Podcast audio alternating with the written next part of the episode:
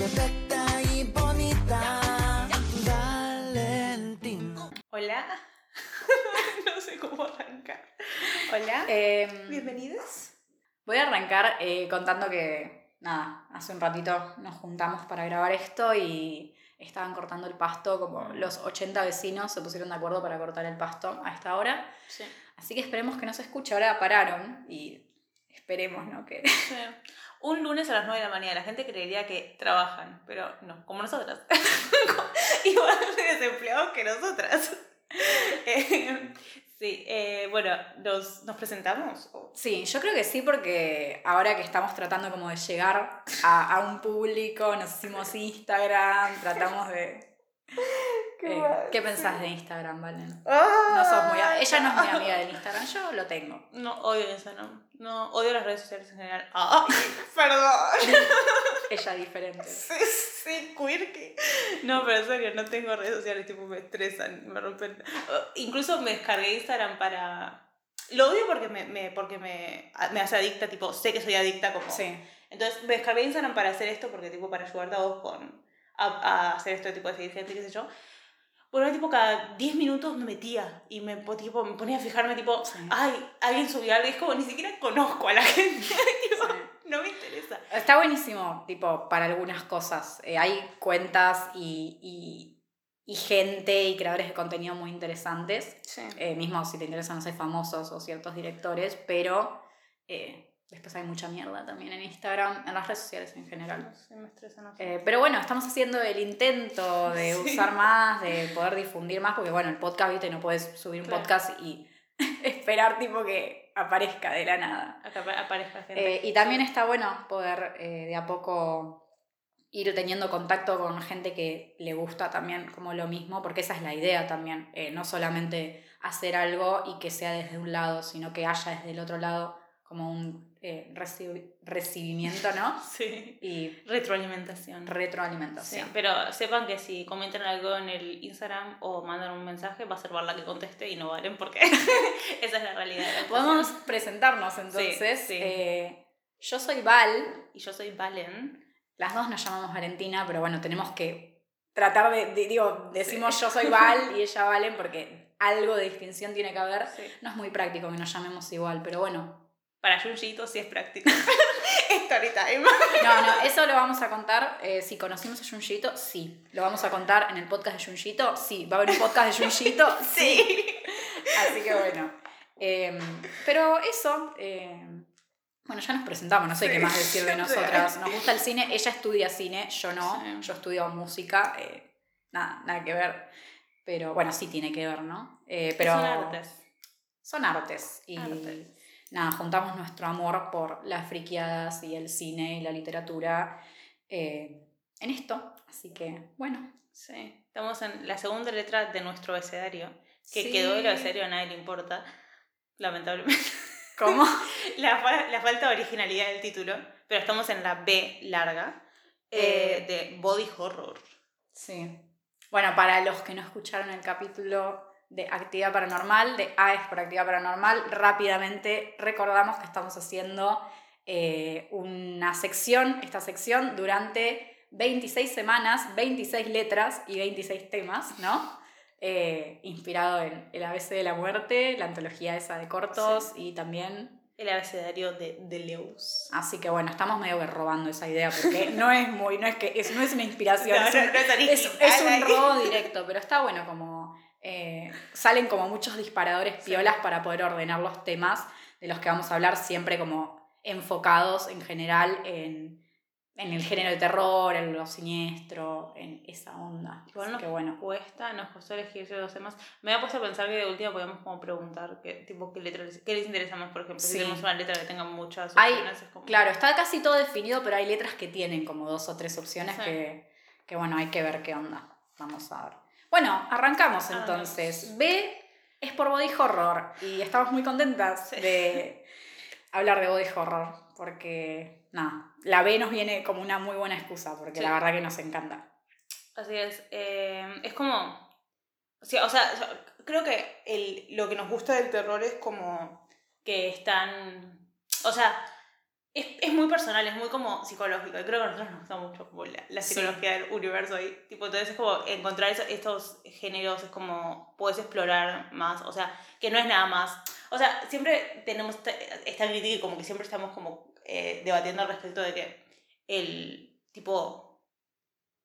La. El gore, no, pero no es gore, es como lo, eh, lo explícito. Lo No grotesco, claro. lo, lo que choquea mucho en ese sentido. sí, sí, sí. No, que, es que es algo que no es necesariamente negativo, porque o sea, hay mucha gente que es como que le mostrás a alguien que no, que no es fan de esto y es como, ¿qué, te- qué está mal con vos? Como que te gusta Sí. ese tipo de cine. Bueno, mi mamá, mi mamá tipo... Sí, Pero encima, cada vez, cada vez que veo una peli, tipo, y me veo viendo esa peli, sí. se me acerca y me dice, ¿y a vos te gusta eso? No, pero en serio, o sea, quiere saber porque no entiende. ¿A vos te gusta eso? Sí. ¿Y por qué te gusta eso? Yo tipo, no sé, porque me gusta, qué sé yo, o sea, me parece Sí. Me parece re lindo. O sea, tipo artísticamente hablando, como que me encanta, o sea, me interesa, me genera como cosas, o sea, me genera cosas. No, boludo, pero sí, es como que. Y ella, tipo, bueno, y yo, tipo, Está bien, querida. ya tengo psicóloga, gracias. No, pero en serio, creo que sacando la parte de la gente que nada más es pelotuda y dice No, eh, todo lo que tenga gore, body horror y demás, encima lo meten todo en la misma bolsa, es como que O, no o la hay... gente que se cree que tipo por mirar eso sos un asesino. O sea, esa, esa gente obviamente nunca se puso a pensar como... Bueno, eso es lo, lo que más dicen, es como, tipo, como que no hay punto medio en nada, Sí. ¿no? Si tiene gore, es o, o super gore, o es tipo snuff, o es porno, ¿entendés? Sí. Y primero, tampoco estaría mal que sea tipo una película snuff mientras no sea real, claramente. Pero Snuff no, es- no implica que... no, no, no, no, pero estoy hablando de las películas, no. Mal. Estoy, estoy hablando de las películas que imitan... eh, el- Entonces no hace nada. Ay, pero se llama snuff como género, creo. Espero, espero. Bueno, sí, no sé, ustedes entienden. No, obviamente todo lo que se haga en la pantalla y en el arte mientras no sea real y mientras no maltraten animales, Sí. te hablo vos, Holocausto Caníbal. Igual me gusta Holocausto Pero Caníbal. no, pero bueno. eh, en defensa de, de Holocausto Caníbal, creo que él, o sea, él no, yo, yo soy fan del director, eh, él no, o sea, dijo que no fue que llevó a los animales para matarlos, sino que ya era parte como de la, o sea, era, estaban ahí los animales y los iban a matar, igual lo único que hizo él fue ponerle la cámara enfrente y grabar Sí. a lo que se iban a hacer. Si bien estoy en contra porque ni siquiera como carne, pero es como, bueno, al menos no es que fue y dijo para hacer la película, sino que Sí. fue como más eh, documental. Sí. Bueno, de eso vamos a hablar de Holocausto Caníbal en algún momento, pero a ver, volviendo al body horror, ¿qué pasa? Eh, a mí me pasa también como Valen, creo que es como uno de los subgéneros o puedo decir estilo o temáticas digo, de contenido en algunas películas porque es difícil encontrar una peli que es puro body horror. En general el terror es así, son géneros que se comparten. El body horror tiene mucho que ver con la ciencia ficción a veces, por otro lado tiene que ver a veces con una cuestión más de las enfermedades, la deformidad, otras veces es puramente psicológico y es una representación literal de lo psicológico en realidad. Sí. Eh, creo que esas son como vertientes y a veces se van mezclando. Hay gente que confunde mucho, ya te digo, eh, el body horror con un slasher o con una película puramente gore. Y hay cosas, y seguramente hay muchas pelis que tienen elementos, pero bueno, nosotras vamos a intentar hablar como de las más por ahí representativas y la idea es poder hablar de algunas como muy puntualmente y que son muy representativas, pero después hay un montón de películas que nos gustaría también mencionar. eh, algunas ni siquiera, o sea, las hayamos visto o no, porque hay muchísimo, pero eh, está bueno como tener Sí. un margen muy amplio. Y, y ya te digo, creo que a mí me interesa mucho desde lo visual. eh, o sea, primero desde lo visual y obviamente después de, desde lo que representa, porque muchas veces tiene una representación psicológica o simbólica muy grande, pero desde lo visual ya a mí me, me- como que me, me- me llama mucho, o sea, me, como que a mí me enamora ver algo súper grotesco y algo súper como transformaciones, o sea, soy fan de, digo, de Junjito, por ejemplo, y la mitad de lo que hace él, o casi todo lo que hace él, es body horror, o sea, no quiero hablar de él, ¿no? Por hablar, pero digo, No, poniendo no, un pero- ejemplo del manga. Eh, Y en las películas a mí, me, a mí me flasha de una manera el tema de los efectos especiales, de cómo logran algunas escenas que yo no puedo creer que esto exista, que Sí. esto no tenga CGI, por suerte, porque tengo un problema con el CGI a veces. Eh, no sé, me encanta. Me parece Sí. que debería respetarse más el arte de toda esa gente, sobre todo de la gente que hace los efectos especiales. Literalmente es tipo increíble. Pero yo creo que es eh, lo que tiene el cine boy horror que por ahí en el manga no es tan eso es entre muchas comillas, como no es tan difícil de conseguir, entre muchísimas comillas, Sí, obvio, no, tener no. Un cerebro para hacer esas cosas, no, pero digo, tipo, que algo sea visualmente atractivo y como que te impacte visualmente desde, la, desde el cine como, o sea, obviamente no estoy hablando de, de películas de animación como Akira, o sea, eso es más, por ahí también, no, repito, no es más fácil, pero no, pero vos decís que- del dibujo, el dibujo es Claro, más fácil lograr claro, eso. sí, que, que Eh, tipo, estás viéndolo como a una persona, a un ser humano como de, de carne y hueso, Sí.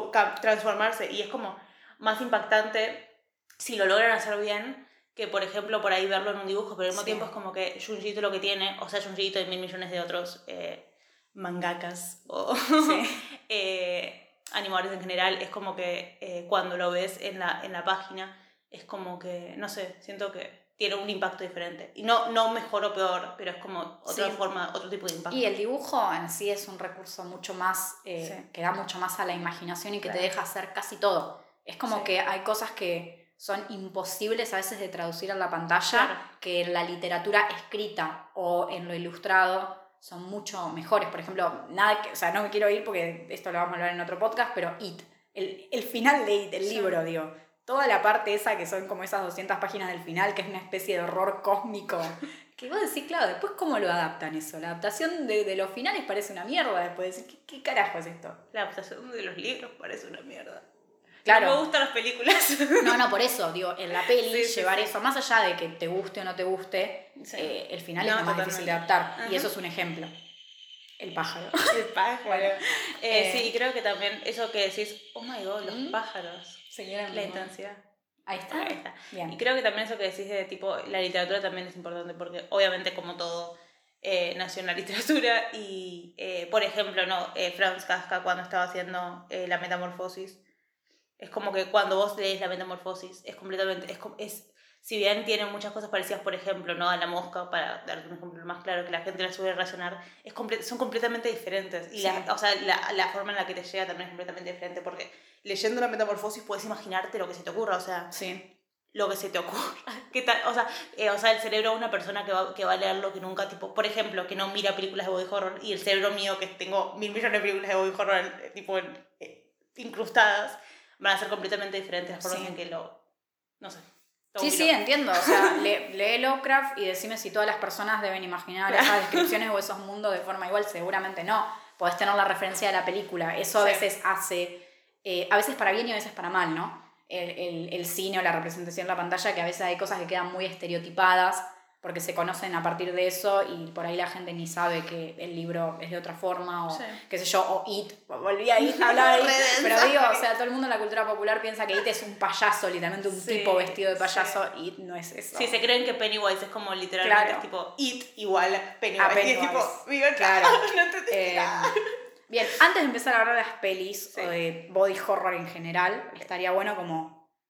O sea, hacemos este podcast no de forma como descriptiva, tipo no voy a leer una página de Wikipedia o voy a hacer un video de YouTube por ahí más explicativo, más guionado, sino que la idea es eh, que nosotras demos un poco lo que nuestro significado o lo que a nosotras nos parece que es el body horror. Es totalmente subjetivo, hay muchas cosas que pueden entrar para algunos en body horror y para otros no.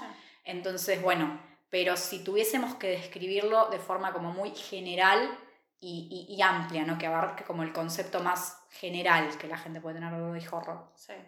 ¿Qué dirías? Eh, qué difícil. Es. eh, uf, es como la, la exploración de las, la violación, la corrupción. Me gusta, me gusta como la palabra corrupción. Corrupción. del, del cuerpo. Eh, ya sea humano o animal, pero obviamente al ser algo tan psicológico creo que Sí. nos vamos a quedar en lo humano nosotras porque podríamos investigar un montón, pero Sí. hay que quedarnos con es eso, ¿no? Como explorar los límites Sí. del cuerpo. A mí me encanta esa idea, me encanta como pensar que, que podemos ser las personas tipo más eh, complejas, digo, a nivel intelectual Sí. y tener como un montón de posibilidades, pero nuestro cuerpo es funciona de una forma y de un día para el otro se puede destruir Sí. Tipo, te podés morir o te puede agarrar una enfermedad re turbio, digo, re triste lo que estoy diciendo, pero es, eso es como el cuerpo como límite, ¿no? El cuerpo que contiene al individuo.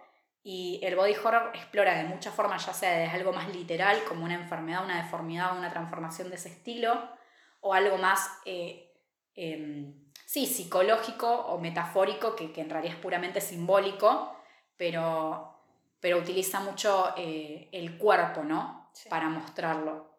Eh, Es que el terror, o sea, lo que a mí me encanta del terror, no sé si a te pasa, pero lo que a mí me encanta del terror es que nació y existe para explorar los miedos que tenemos los seres humanos Sí. del mundo que no conocemos. y llevar al límite todas claro, esas cuestiones. y es como todas las cosas que se te ocurren que pueden llegar a pasar en el mundo, las retratas ahí como en, la- en por ejemplo, no ahora en el cine, pero es como, no sé, o sea, empezar desde, desde cero, o sea, somos, nuestros cuerpos están en decadencia, estam- nos estamos pudriendo, actualmente estamos hablando, nos Actualmente, estamos sí. pudriendo, o sea, cuando te morís no es que, o sea, te morís de viejo, no es que te moriste de viejo porque ah, decidiste dejar de respirar, sino que tu cuerpo ya no podía más, o sea, te Sí, estás pudriendo. y es un proceso súper lento y casi no nos damos cuenta, pero bueno, justamente muchas pelis de body horror exploran Claro. esto de forma un poco más rápida, pero igual mostrando ese proceso que Sí. tarda y que se va transformando como eh, hasta que llega un punto que a veces es eh, tremendo, como ese nivel de...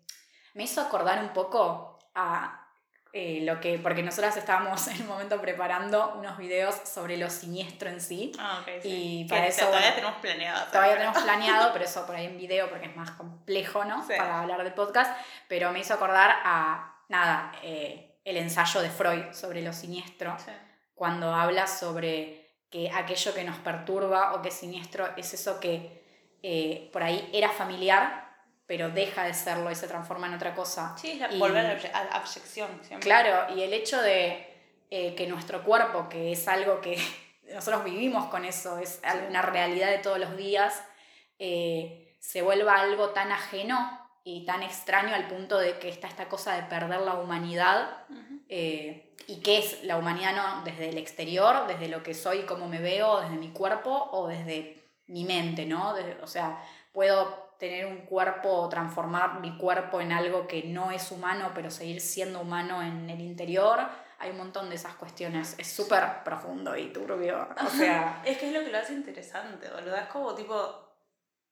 O sea, y encima es eso de que onda. Por ejemplo, el body horror. Ahora el Hunter, todo tipo de terror, digo, ¿no? Eh, o sea, bien body horror, pero eh, es como que eh, lo ves en, no solo en, en películas de terror, sino que lo ves también en películas de niños. Y es como que todo, todo, todos tenemos como el miedo ese a, a la transformación, al cambio. Es como te decía cuando nos habíamos puesto a, a pensar lo del body horror, tipo, che, pero, por ejemplo, eh, la película Spirit Away de Estudio Ghibli no entra en body horror cuando los padres se transforman en chanchos y cosas así. Es como que, no sé, es como, es una, es una exploración que si bien la creemos muy propia como el terror o como de la gente que piensa así cosas raras, en realidad es un miedo que todos tenemos, porque es como, creo que el mayor miedo de todo es tipo morir y, eh, o sea... Para morir tenés que pasar por alguna transformación de tu Sí. cuerpo porque es como tu cuerpo pasa de su estado Sí, vivo. bueno, y volviendo a lo más a las cosas que son más normales que podrían llegar a pasar, por ahí no te vas a convertir en un monstruo, pero Sí. me imagino que nadie quiere agarrar y enterarse que sufre una enfermedad degenerativa, por ejemplo. Como que en esa cosa tan eh, más realista, ¿no? Que el hecho de me convierto en una mosca, tipo, por Claro. ejemplo. eh, igual es algo tremendo y es algo que a veces no se puede ni explicar. Es como Claro. no sé, es súper raro y perturbador. Y si Sí. eso existe, ¿por qué no existiría todo lo otro, no? Como que a veces parece que los fantasmas o No. los espíritus o lo sobrenatural en ese sentido da más miedo, Sí. pero creo que el body horror choca mucho y- y impacta mucho justamente por, porque es mucho más eh, cercano, mucho más humano, mucho más, eh, sí, mucho más real, se siente mucho más real. Como alguien que personalmente no cree en fantasmas ni en Espíritus, demonios, ni espíritus, plano. cosas. espiritual. Siempre, siempre, igual si- siempre te digo lo mismo, es como que me da mucho más miedo mirar una película de tipo asesinos, o ni siquiera asesinos, tipo de violaciones y cosas así. Me da mucho más miedo mirar eso O te afecta más por ahí. Sí. que mirar una película de fantasmas. Y lo que me pasa con el body horror es eso, es como que me, me hace pensar en todo lo que le puede pasar a nuestros cuerpos. Y personalmente soy muy, o sea, me conoces, soy como muy, que me encanta como eh, las mutaciones corporales y esas cosas. O sea, vamos a hablar, por ejemplo, de American Mary y yo cuando estaba, cuando estaba Las película- modificaciones. Sí, estaba, estaba tipo, la mitad de las cosas que la piba le hace a la gente, pensé en hacérmelas. es como literalmente. Entonces es como, eh, no sé, o sea, me, me encanta como explorar el cuerpo y es como explorar como la, el carácter de finito que tenemos y no sé, es como que por eso me, me, me gusta mucho el body horror. Me gusta. Hay una fascinación extraña. Sí. Y a mí me gusta también por el lado de creo que ver eh, toda esta parte, ¿no? Consumir Sí. este tipo de cine o este, este tipo de idea, ¿no? Tenerlo en cuenta eh, para la gente que por ahí después te mira viendo eso, siendo fan de eso y te dice, ¿a vos qué te pasa? O sea, ¿qué, qué onda? ¿Qué, qué-?" O sea, hay gente y gente, ¿no? Hay gente que, que te dice cualquier cosa, estás como, ay, vas a ser un psicópata. Y es como que en realidad vos lo pensás y decimos, qué tabú y qué, qué tan como oculto y qué tan poco acostumbrados estamos a, a- a ver estas situaciones como normales. Ya te digo, no estoy hablando de la transformación súper como fantástica, ¿no? Claro. Estoy hablando de que sigue siendo nuestro cuerpo, nuestro cuerpo por dentro son entrañas, son sangre, son órganos, son eh, secreciones, o sea, a ver, hasta suena tipo, no tendría que ni ser eh, una cuestión de hacerle asco a nombrar esas cosas, porque son cosas en realidad de lo más normal y de lo más natural, Sí, pero claro. está como ese tabú de somos tan lindos por, por fuera, fuera. eh, con nuestra piel y en realidad por dentro somos todo eso que las películas esas muestran y, Y, después está por fuera. Tipo, se te, se te encarna una uña o te sale un grano y es Sí. como, ¡Ah! no. y sigue siendo súper humano, súper natural. Eh, hay como un montón, hay una meditación budista creo que trata de, como de, de explorar por ese lado. Eh, a ver, esto muy de ignorante porque yo no, claramente no, no soy budista y no sé y no quiero hablar sin saber, pero sí sé que hay cierto tipo de meditaciones que se enfocan mucho en eso, en volver a prestarle atención al cuerpo, Sí. a lo interno, a aprender tipo a mirar, eh, a mirar tipo un órgano o un cacho de piel o un cacho tipo de sangre, un cacho de sangre, como así. Un cacho de sangre. Y entender que eso es lo que nos hace a nosotros, o sea, es nuestra materialidad, ¿no? Y aprender que como a, a normalizar eso y a meditar pensando en lo que tenemos afuera y en lo que tenemos adentro, literalmente, no estoy hablando del alma, ¿no? Y nada, eso me parece Wow. curioso, me hizo acordar, re, re- No, no, pero fuera de juego es, es re interesante. Eh, pero sí, que es difícil como hablar de... Como, tipo, a, a, a dónde vamos ahora? Ahora, yo iría, empezaría con las pelis, sí, Bueno. ¿no? Porque ya mucho... Sí, ya estamos ahí, tipo... Sí. Parece que son las 3 de la mañana. Sí, Eh. no, no va a ser como actividad paranormal, que tipo tratamos como de explicar todo un universo y hablamos película a película con detalles, porque no creo que venga al caso ni siquiera la mayoría de estas pelis, si bien algunas tienen sagas, tipo Hellraiser que tiene 40.000 películas, eh, no creo que venga al caso. La idea es hablar más de la- un poco de la peli en sí, de los puntos más importantes, nombrar el tema de los efectos especiales, quién los hizo, eh, el contexto de, de los años a los que salieron esas películas eh, y demás. Mm, Bueno, ¿querés empezar con la más... O sea, decís body horror, decís Cronenberg, Cronenberg. Sí, yo diría Cronenberg, así en general. Sí. ¿Podés contarnos algo de Cronenberg? Uf, eh... No sé si no. Sí, sí, sí, te puedo contar a Cronenberg. No tengo como la biografía del No, señor, no, pero... no. Muy, muy resumido. Eh, sí, es un director canadiense, si no me equivoco. Sí. Eh, y su madre, cuando él era chico, eh, tuvo cáncer y murió, ¿no? De cáncer. Sí. Eh, entonces es como que desde muy chico ya tuvo como contacto con la forma, creo que la más violenta forma de morir que puede sufrir un, o sea, Sí, un hijo la de, una, de un padre, ¿no? Body hor horroresca, por así decirlo, sí. con todo respeto igual. o sea, No, obvio, porque literalmente estás viviendo la. O sea, estás viendo día a día como tu. O la persona a la que más amas en el mundo, porque cuando sos chico, la persona que más amas probablemente sea uno de tus padres, es- es- se está literalmente pudriendo, pero un paso más agigantado que el tuyo. Y debe como- ser difícil también como no entenderlo o ver o lo ves como algo más, como algo literalmente monstruoso, porque lo es.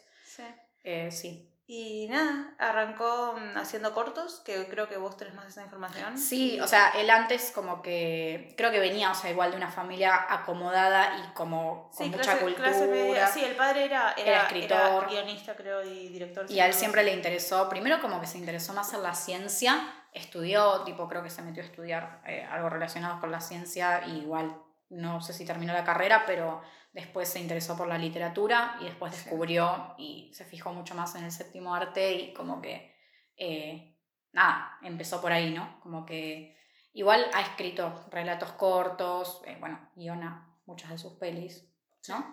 Bueno, no sé si es el guionista siempre igual, pero nada. Eh, y bueno, era eso. Es como que yo creo que también su cine en particular si bien, o sea, tiene un montón obviamente de elementos de body horror y es como para algunos el padre del body horror, ¿no?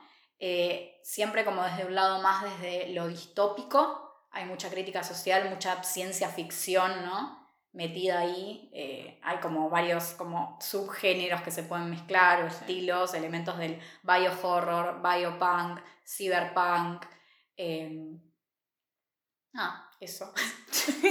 no, quiero silencio, silencio incómodo, güey. Tenemos, no, no, es que, o sea, sabes más, tenés más información que yo, así que vos puedes seguir, pero eh, elegimos como, decidimos como, si bien elegimos muchas películas, eh, nos centramos en, en Cronenberg particularmente porque, por eso, porque es como, eh, en cultura general, creo que, o sea, mm, muy poca gente puede definirte lo que es el body horror, pero mucha gente puede definirte lo que le causa primero una película de Cronenberg. O conocen a Cronenberg Claro. de, de apellido, aunque Sí. sea ni siquiera si miran películas de aunque no lo que decís. Sí. Eh, y bueno, por eso tenemos, eh, miramos La Mosca, Biodrome y yo miré Rabbit, no sé si vos miraste Rabbit, pero... No, no mire Rabbit.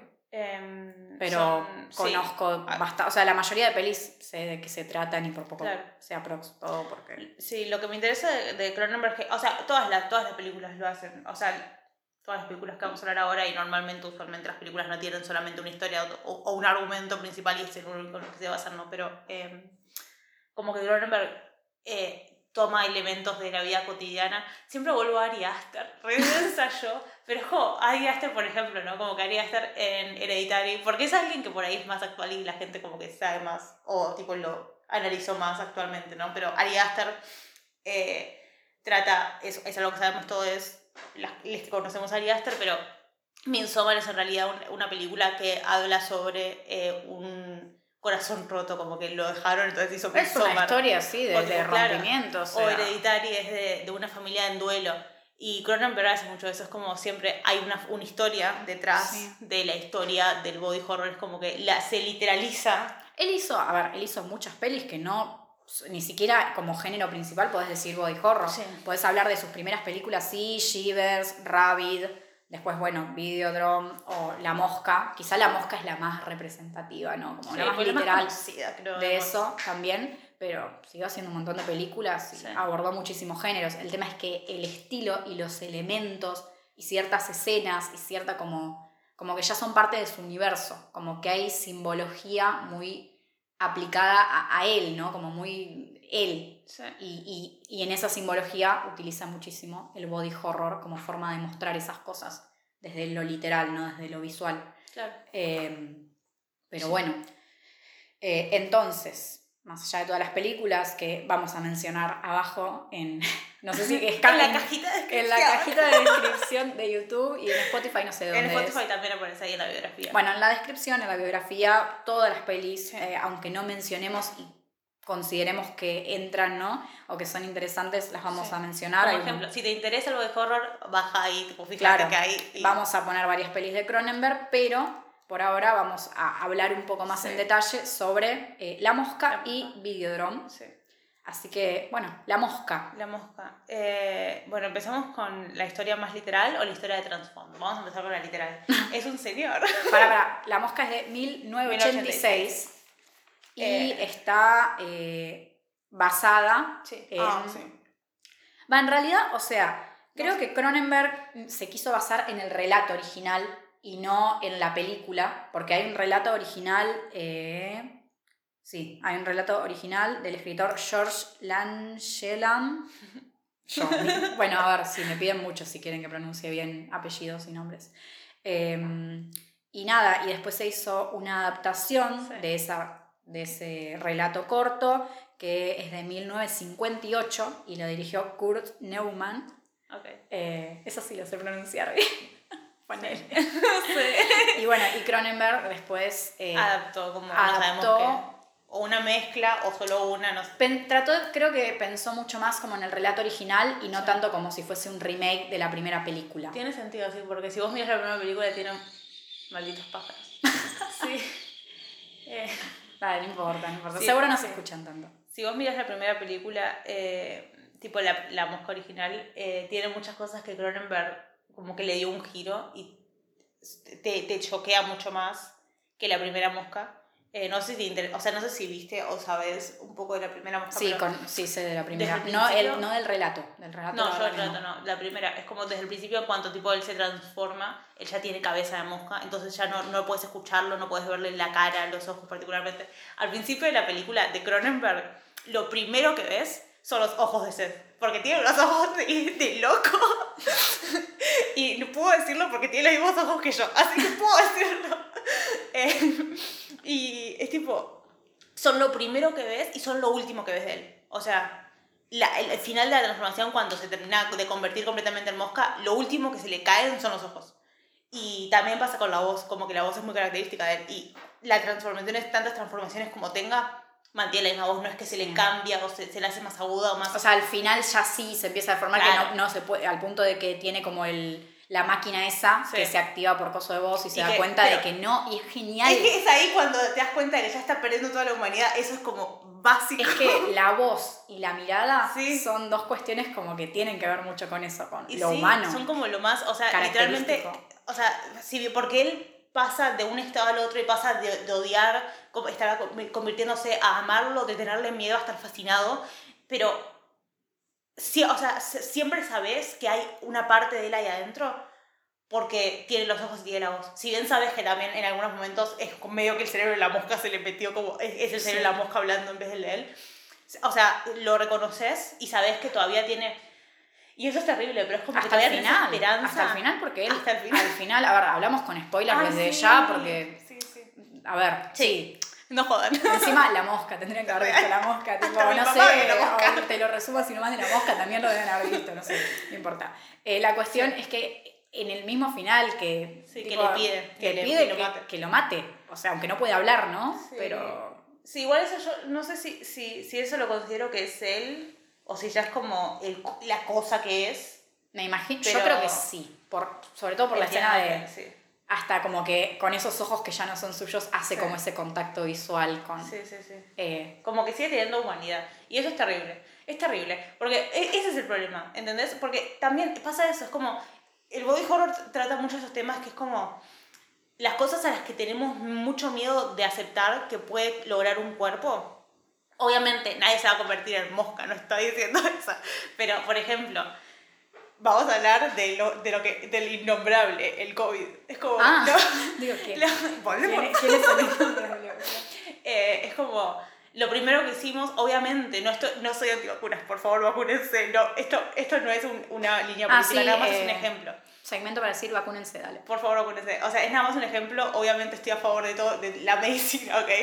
Eh, pero digo, lo primero que hicimos, obviamente, fue encerrar, o tipo, alejar, separar Tratar al de enfermo, aislar, tratar claro, de aislar. del, del no enfermo. Y mm, es como que, le, porque le tenemos pánico a lo que no conocemos, ¿entendés? Es, es un ejemplo que obviamente es lo que había que hacer, no estoy diciendo que no, pero tipo es un ejemplo más claro y más actual. Y es como, eh, no me acuerdo qué estaba diciendo. no me acuerdo qué quise decir con esto. Nada, que a él se lo aísla, me imagino, o que está esta cosa de... No me acuerdo. Bueno, Se me fue. o sea, yo lo entendí, pero no sé bien cómo se dice con Eh. con el hilo. Claro. Ah, qué loco. Ah, eso, nada, que tipo, si bien puedes llegar a ese extremo de, de un tipo de. A ese, a ese máximo cambio y como que intentamos aislar todo eso, sigue siendo humano. Sí. Esa gente sigue, sigue sintiendo, ¿entendés? Y pasa mucho, por ejemplo, con el hombre elefante. Esas, todas esas películas que como que tratan sobre los, las deformidades. Claro, ya no nos vamos tanto, alejémonos del tema enfermedad, que cualquier película sobre virus, contagio, no estoy hablando de películas eh, tipo zom- de zombies, sino hay un montón de películas, Sí, sí. epidemia, contagio, bueno, no sé cuántas más, que son súper realistas, al menos en el sentido de que puede pasar una enfermedad así, no sé si tan grande, eh, o a tan, tanta escala, bueno, no sé. Yo creo que podría haber una policía zombie. La, cuando, cuando fue el COVID, esto es, esto es, un- es completamente alejarme de lo que estamos hablando. Paréntesis. Pero en cuanto empezó el COVID, tipo, en cuanto nos dijeron que había que aislarnos, lo primero que le dije a mi mamá fue, tipo, le armé un mapa de la ciudad y le dije, mamá, si se desata el apocalipsis zombie, nos encontramos en este punto. ¿Y en qué punto se encontraban? No voy a decirlo, porque si pasa, van a ir todos a ese punto. No, es mi punto, ¿ok? Y le dije, primero lo que tenemos que hacer es tener nuestras latas de comida, porque tenemos latas de comida en casa, porque yo quiero coleccionar cosas por si un apocalipsis zombie. Tenemos nuestras latas, tenemos que ir primero a, a Carrefour o a uno de los supermercados grandes, porque ahí podemos robar sin problema, porque no voy a robarle al supermercado de la esquina porque ese supermercado necesita, Carrefour no necesita. Entonces vas a robarle comida a Carrefour y después vamos y nos encontramos en ese punto, ¿ok, mamá? Y yo, tipo, ok. Bien, yo creo No que cambia cuando hagamos un capítulo sobre zombies vamos a tener mucho que hablar sobre eso porque posta que sí. Eh, Pero bueno, sí, cuestión. Son, son cosas que pueden pasar de. Sí, y bueno, y por eso, no tanto, no solamente desde la enfermedad, sino que hay un montón de películas que han explorado tipo sobre el tema ese de la deformidad, ya sea Freaks o El hombre elefante. Sí. eh, y nada, y como igual sigue siendo el cuerpo que se ve diferente o que es diferente o que es entre comillas, muchas comillas, ¿no? Monstruoso para la sociedad. eh, y por eso se aleja, se aísla o nada, sí, es como Sí. que se segrega. Eh, o se relaciona mucho como si fueses, no sé, algo malo o algo negativo por cómo te ves desde afuera, en realidad. Sí, como fueras maligno, hijo. Sí. Eh, probablemente sea mejor persona que vos, la persona que está diciendo De- que es maligno. De hecho, muchísimos monstruos nacen, o sea, la concepción de muchos monstruos clásicos nacen de enfermedades, Sí. eh, de algunas enfermedades reales, eh, sobre todo eh, en la antigüedad, que era como, Sí. bueno, sí, o sea, tenés Como tal el cosa. vampirismo, también como el otro tema que queremos hablar. El vampirismo era, eh, o sea, Sí. nace de, de la porfiria, o sea, de la enfermedad de la porfiria, que la gente obviamente no sabía qué era, era como, ah, sos un vampiro, tipo. Sí, o el mismo Frankenstein. O sea, Frankenstein tiene mucho de. Obviamente fue una escritora mujer y tiene mucho como de el género y como. eh, obviamente no vamos a meternos en el tema del género porque ninguna de las dos está calificada para hablar de esto, pero también el body horror tiene mucha relación con, con el género. Sí, en muchas Eh. muchas películas sí. Sí. Y bueno, pero Mary Shelley cuando, cuando hizo Frankenstein era como, siempre fue, y sigue siendo hoy en día, una crítica como a, a la sociedad, que se, por ejemplo, o sea, la, es la, la idea del científico que literalmente junta todas las partes de los hombres más hermosos y eh, las convierte en este monstruo intentando crear al, al hombre ideal, al hombre hermoso, y es súper, tipo, tiene como sus cosas ahí de... O Bueno, sea, es- sí. es, es una, es una obra súper LGBT. No, y en la literatura gótica la cantidad de referencias a, sí, a científicos o a gente que crea, eh, trata de crear a la mujer perfecta, eh, las, un montón de historias sobre autómatas, es, ¿no? Eh, que bueno, ya hablaremos de eso también en otro capítulo. Bueno, vamos a la mierda. sí, Estamos bueno, pero todo tiene que ver con sí, todo. A ver, volvamos a la mosca. Quiero decir también, porque me olvidé de decir, cosas así más técnicas. Está protagonizada por Jeff Goldblum y Gina Davis. Eh, y bueno, ah, y me parece muy importante mencionar quién hizo los efectos, porque nada, es como. Sí, eh, cuando hablamos de body horror en estas películas, es como lo que más destaca sí, eh, desde lo técnico. Y creo que es como. Desde lo visual. O sea, sí, digo, es técnico, pero digo, desde lo visual. sí, sí. No, al revés. Bueno, Sí, eso, se entiende, se entendió. Eh, los efectos están hechos por Chris Wallace, que ganó el Oscar por maquillaje por esta película. Hola, cool. Y nada, eh, también ha participado en otras películas de Cronenberg y es eh, bastante conocido. ¿Es, ya- el- es el mismo que Videodrome? No, no mismo. porque este ya te digo, ganó nada más un Oscar por La Mosca, obviamente hizo un montón de trabajos, y el que participó en los efectos de Videodrome es Rick Baker, que es como el legendario, tipo la leyenda de la leyenda de los Mm. efectos y el maquillaje, que después hablaremos. Eh, pero bueno, ahora sí, volviendo por ahí al, Sí. a- al- algo que quieras hablar de la mosca desde una escena, desde la representación literal o la representación más Metafórica. eh, metafórica, yo lo único que quiero decir es que para mí la mosca, ante todo, es una historia de amor. Y eso es súper importante como de mencionar. Es Sí. como que por ahí, digo, gente que no la vio, digo, se debe estar imaginando. Lo central para mí sigue siendo una historia de amor, más allá de todo Sí. lo que pasa y de todos los elementos body horror y la transformación. Es que incluso el primer cambio visible está en el minuto 45. Si bien en el minuto 35 ves los, los pelos, los primeros pelos de la mosca Ay, Dios, saliendo me, de la ay, espalda, me, me perturba eh, eso. en el no puedo. 45 recién es que se le empiezan como las manchas en la piel y qué sé yo. Y recién las manchas en la piel, después es como que empieza. Pero la, lo que es interesante de la mosca es que tiene como dos eh, argumentos, líneas argumentales que van, que van una al lado de la otra, van paralelas en toda la película, y es que la, la relación de ellos en su, cuando está en su momento más fuerte, tipo cuando tienen sexo por primera vez, es cuando él... eh, no estoy diciendo que el momento más fuerte de una relación sea tener sexo. Wait, wait a minute. Espera un segundo. No, Hay relaciones asexuales, ok. Bueno, estaban, en- estaban empezando Sí, su romance. como es como empieza- ese momento donde estás re intenso. No, no solo eso, sino que es el, el- el primer romance que tienen, es como que no, no se ha empezado hasta ese momento. Eh, así que está bien, no me importa. Eh, es cuando él, por ejemplo, a él ahí es cuando se le ocurre qué puede hacer para, o sea, qué es lo que le está faltando en su experimento para poder tra- eh, trasladar humanos, tipo transportar humanos.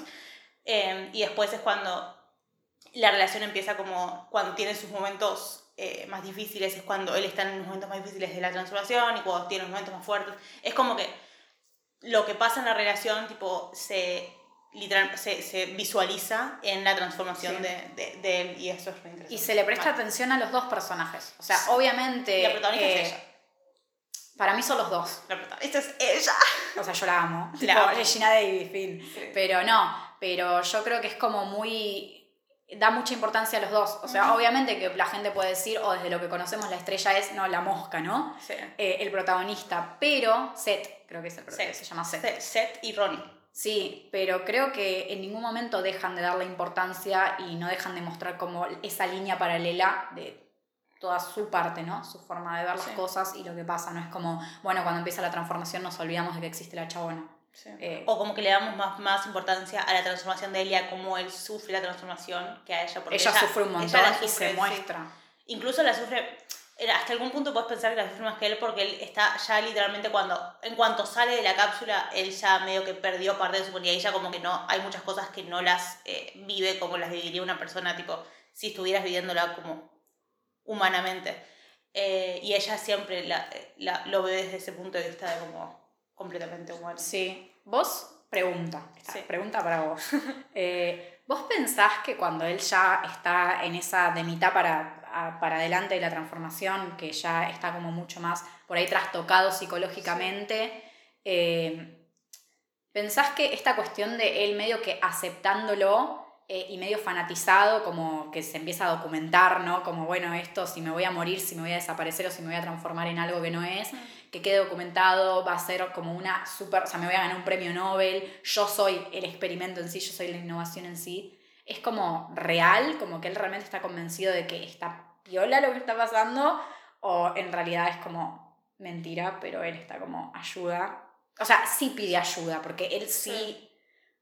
Es raro, como que No. su comportamiento varía muchísimo. Claro, yo, yo, yo lo que creo es que tipo, o sea, obviamente, lo creo que no- lo que nos olvidamos muchas veces es que él, él en una parte, movimiento de hoja, en parte incluso lo dice como que si el segundo elemento es la mosca, ¿qué, pasa, ¿qué le pasó a la mosca? Y la máquina le dice fusión. Y él le pregunta si es una, si tipo, si Brandl, que es el Seth Brandl, se, tipo, se le, la mosca se le metió como en su, en, la, en su genética y la máquina le dice, no, fusión. Se fusionan Las dos las componentes dos, genéticos. Claro, los dos tipo, las dos experiencias, las dos vidas. No es que es el único en su cuerpo ahora. Ah, También está la mosca. Entonces, yo siento que desde que sale de la cápsula eh, hay como una competencia entre las dos psiques que están como en lucha constante. Y, me- parece que es así porque es como que ves en una escena, lo ves completamente tipo dolido por lo que le está pasando y como que completamente asustado. Y en la otra escena lo ves como, pero esto es bueno, está pasando algo Puedo, bueno. puedo, me puedo trepar por las paredes, sí. Yo creo que hasta el final es como que están en lucha las dos conciencias. Sí. Pero él cuando- quiere volver a, una, aunque Sí, sea una es que parte su conciencia, su conciencia. Seth como tal, quiere volver y él tiene pánico, pero la mosca se está dando cuenta de que, o sea, obviamente la mosca... Le gusta ser una mosca. Claro, prefiere ser, o sea, está, está mejorando en su... Mentira, puede ser que no, qué mosca fóbica que somos, puede ser que la mosca quiera volver a ser mosca, pero me refiero a que para mí es como que hay dos conciencias como en, en lucha. Sí, sí. A mí me parece tremendo eh, la parte en la que ella tipo, queda embarazada Sí. y como que ella obviamente como que dice, che, me parece que no quiero que salga mitad mosca, o sea, no me puedo arriesgar. Eh, está como muy traumada con eso, tiene esa pesadilla returbia y es como que él... eh, es como que le dice, tipo, la, la, la, la secuestra, ¿no? Se la lleva y le dice, che, no hagas esto porque... Me vas a matar. O sea, porque es lo Sí. único que queda de mi humanidad. Y yo estoy como, me largo a llorar. Tipo, y Por la chabona está, se nota que está como. Es que eh, ella sufre un montón. Ella sufre un montón, por eso no es tipo, ay, no, cagate, tipo, Mm. lo aborto porque. Igual, no sé, siento que eso, o sea, obviamente no puedes hacer una hora entera de la relación de ellos para después ir a la transformación, pero creo que lo que sí, sí puedo criticar algo es que falta como, hasta vos, hasta el final creo que estás como en duda de si ella posta lo ama o si es como él es su experimento, él es como su, su salto a la fama, ¿entendés? Porque es como Sí. que siempre está como ahí medio en... O sea, muy al, al principio yo estaba como, ay, mira, yo no, yo estaba como, che, o sea, la primera vez que vi la mosca fue como, eh, yo pensé Sí. que era como más eh, cariñoso como el encuentro, la, la chava estaba como, Sí, me, me chupa un huevo, eh, pero después, no, yo creo que se nota mucho cuando la chava como que se Sí. enamora de verdad. A ver, Igual de parte de los dos creo que es. O Sí, sea, él también es como que pareciera... me encanta que él es como re, retraído socialmente. Sí, y a veces pensás que lo que quiere él es como tener como, es la primera relación que se nota que es la primera como persona con la que hablas de hace mil millones de años, entonces como que, o sea, te- te- muchas veces te preguntas si es amor o no, y creo que también eso es en parte, o sea, falta de, de poder como, De tener ese tiempo, sí, sí. o sea, es, Y te muestran una relación que justo está, está apareciendo, como Claro. que es el principio, no es que están hace mil años, Sí, están casados y por ahí eso generaría un, un vínculo más profundo todavía, ¿no? Porque, pero bueno, eh, no deja de ser como Pero re sí. lindo. Me parece que a mí lo que más me, me cuesta de la mosca, pero me parece genial, ¿eh? Es ese final. Ese final nivel eh, que lo único que te muestran, o sea, es como ella le dispara Sí. y grita. terminan y ellos termina. el- sí. Yo la primera vez que lo vi fue como, así termina. O sea, no porque me parezca malo, me, me, me, me pareció muy cruel. Me pareció Es súper que cruel. Pensé que eso iba a es haber como un bueno. epílogo. Eso es lo que Y tiene no. bueno. Que no es que ella se va con, con el otro pibe y el otro pibe se salva y terminan juntos. Como, ay, final feliz. O sea, no. Eh, Él termina muerto y ella termina completamente devas- devastada. O sea, ninguno tiene su final feliz. Es súper Porque a ninguno que le ayuda. ahí. Sí. Sí. creo que eso es. Sí, el otro chabón es un choto. El otro chabón tengo, como que al final lo quieren reivindicar como que es un héroe y yo tipo, es un- tipo ¿cuántas, cuántas veces en la película tipo la chabona está tipo, está tipo me pasan cosas horribles o qué sé yo y el chabón tipo y tu garchamos. cuerpo. no Y igual, eh, Encima no tiene también. dignidad, señor. Ay, no sé, a mí no me, a mí no me parece que. O sea, tipo, cuando Seth la trata horrible tipo, y le pega es porque es aprox- una- está pasando por esos Pero, cambios. boluda, cuando él se mete en la, en la cápsula, se mete en la cápsula porque la flaca fue, o sea, literalmente la flaca fue a romper todo vínculo con el otro Bueno, señor y él como pero, no, está para, cagado". en su defensa, él no sabía, él es inexperto en relaciones, entonces nunca había, nunca había lidiado con eso y estaba en pedo. Y en pedo uno hace cosas. O sea, no te. Pero se puso en pedo porque estaba celoso. bueno, pero no, nunca tuvo un vínculo seguramente de. ¿Qué sé yo? Bueno, no es, tan, no es tan tóxico como el otro. La horrible. verdadera víctima, la verdadera víctima fue el babuino, el primer babuino que explotó. Sí. Yo estoy como. Eso, tengo un problema. herma- Era el hermano del otro. Yo estaba como. Yo, mientras veía la película con, con el babuino que sobrevivió, estaba como, quiero uno. Quiero uno. La otra vez la, la volví a ver hace unos días. Estaba, con- estaba viendo a mi papá, a mi hermano, y yo, tipo, cada cinco minutos porque lo abrazaba. Y yo, tipo, quiero uno. Me dice, boluda, esos monos son re violentos. Y yo, tipo, pero, yo, pero, pero si es violento, ¿por qué lo está abrazando? Y me dice, porque está entrenado. Y yo, tipo, no, lo está abrazando porque lo quiere. Porque es bueno. Ay, y bueno, y eso, tipo, la primera vez que el chabón prueba a meter algo vivo, mete al mono. Es como, si vos sabés que hay una posibilidad de que aparezca todo explotado, ¿por qué pones una hormiga? Tipo, re malo, ¿no? Ah, no son- las hormigas son muy inteligentes. Son los seres más inteligentes. Sí, bueno, eso es un poco. eh, ¿Cómo se llama? No, no es especista, pero Sí, digo es como. sí, es- en parte es especista. porque creemos que los insectos son menos importantes que el resto de los animales. Bueno, pero se entiende. ¡Mentira! Se entiende. La hormiga la pisás en tu vida No, estoy, cotidiana. en, contra, piso estoy en contra de la experimentación animal, en todo tipo de animal, no me importa. Pero un insecto. Los insectos no tienen sistema nervioso central. Igual, aunque no sufran, que Bueno, no aunque sufren sea, a- aunque sea un poquito. No, es como, es, como, es como cuando la gente dice, no, pero puedo comer pescado, porque el pez pierde la memoria cada 5 segundos. Pero los 5 segundos en los que no perdés la memoria sufre igual. O sea, me estás jodiendo. Acá tenemos a veces nuestra discordancia. Yo soy, iba a decir carnívora, tipo returbia. Yo soy omnívora, ella es vegana. Eh, nos respetamos, obviamente, y entendemos. Acá no, no, se, no se excluyen amigas No. por, por esto, pero bueno. No, pero bueno, la vida. Eh, La vida. nada, ¿qué opino de la mosca como comentario general? No sé, me encanta. Tipo, me parece tremenda. Eh, desde lo visual me como que me fascina. Me fascina. O sea, me fascina desde la historia, que me gustan también los actores, digo, la estética, Cronenberg, todo. Pero desde lo visual, ver cada momento de la transformación y que se tomen tanto tiempo para mostrar. Ni siquiera es tanto tiempo en el sentido de que no son tipo semanas. Él se, se deteriora muy rápido, pero te muestra las distintas etapas de ese deterioro. Y es genial desde los- las escenas donde se está sacando las uñas. Y que se guarda, guarda cada cosa que, es, que, Sí. que se le cae, la va guardando. Sí, o cómo muestra cómo come. Ujú. Me parece sí. tan asqueroso, pero, o sea, desde un punto de vista que digo, esto está muy bien conseguido, esto me impacta, esto me asquea, es ese nivel de yo estar viendo la película y decir, esto es un horror, qué genial, ¿entendés? Esto es súper desagradable, me encanta cómo está hecho y me encanta que no, eh, que no se guarde nada, o sea, que te muestre. Y la escena donde él se transforma, Sí. cuando ella, tipo, literalmente le termina como arrancando la mandíbula está esa transformación a mosca, me parece, pero brillante, me parece Sí. de lo mejor que vi. Sí, a mí lo que me gusta es, bueno, igual como todo, el horror me gusta por el factor psicológico, pero por ejemplo cuando él le dice, eh, ¿alguna vez escuchaste hablar de política de los insectos? Y ella le dice, no, y él le dice exacto, como que en cuanto me convierta, no, o sea, no voy a tener como, o sea, no, voy a lastimarte. Necesito No me voy a poder expresar. alejarte. Sí, o sea, es como que él sabe que sí, que sí, cuando, eh, o sea, que él no va a poder seguir vivo siendo. Y eso, por eso te digo, que es como cuando él la secuestre, qué sé yo, siento que si bien es como que, bueno, es como que sí, obviamente están, están en conflicto las dos psiques, él ya casi como que no es, porque es como, él, él nunca la lastimaría, entonces es como, es esa cosa de que todavía, o sea, tengo la parte de, de obsesión que tiene todo, todo amor, pero al mismo tiempo es como que ya perdí la capacidad de como querer salvarla, no sé, muy loco todo, me encanta, me parece que es... Yo creo que él, él hasta el final, o sea, como que evita hacerle daño porque no le hace daño. eh, A ver, digo, cuando la secuestra, la secuestra en realidad porque le quiere pedir que no mate al bebé, no está tipo, te voy a cagar a trompadas o te voy a matar. Mm, Eh, no sé, pero bueno, igual era peligroso. dudoso. Bueno, no sé si dudo. qué sé yo. Eh, al que sí quería lastimar con otro, derecho sí, a sí. es al otro pelotudo. Ay, amo la escena donde le- cuando le disuelve la mano, tipo, me encanta. Y encima lo mira con tal fascinación cuando se Está le como, a disolver. estoy sí, sí. disolviendo la mano y me gusta disolver la pie, mano. sí. Y el pie, tipo, ¿qué? Y él se lo saca, se va. Ay, me encanta, me encanta, me encanta. Bueno, eh, dicho todo esto, entonces pasemos a hablar un poco de la segunda película que elegimos eh, de Cronenberg. Eh, muy diferente en un montón de cuestiones, del género, eh, de para qué lado toma los elementos de body horror aparecen, pero desde algo nada que ver a la mosca. Videodrome, eh, Videodrome. película de culto, ¿no? De 1983. eh, bueno, nada, dirigida eh, por Cronenberg. Está protagonizada por James Woods y Sonja Smith.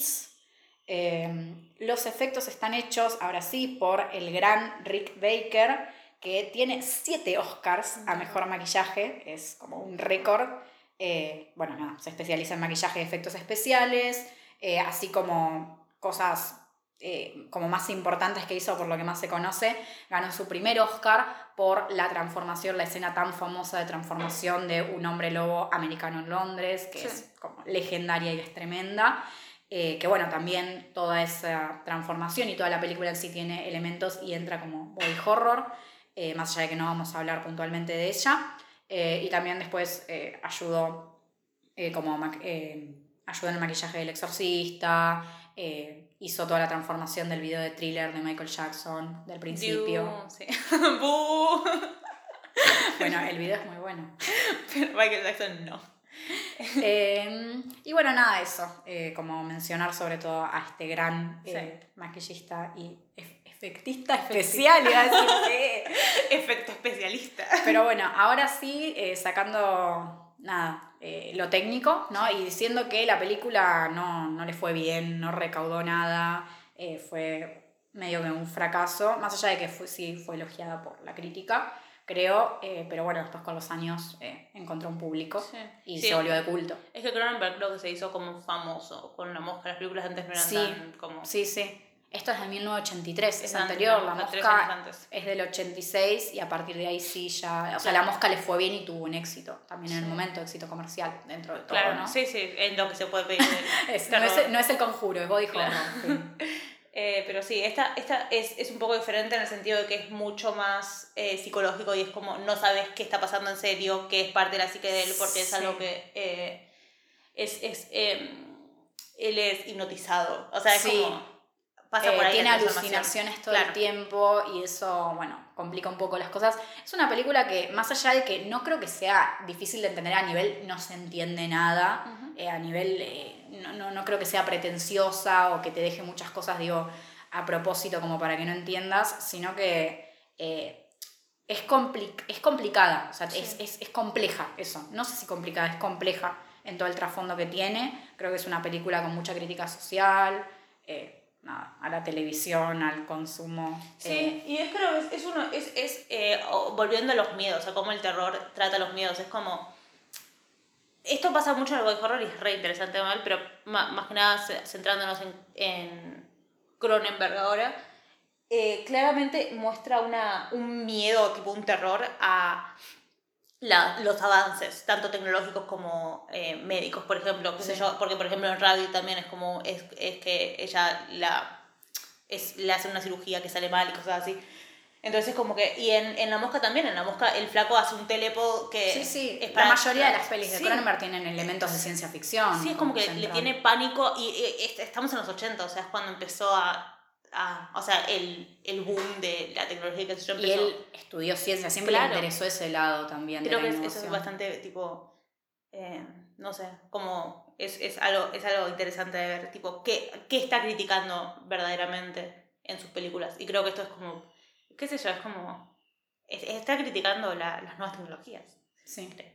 Sí, y bueno, y el tema de que acá se ha hablado mucho también, se sigue hablando, digo, en el, en el cine, el tema del consumo, ¿no? De Sí. la tortura, de lo turbio, de lo... eh, bueno, en este caso eh, supuestamente es real, sería snuff, No. ¿no? En Ahora este sí. caso.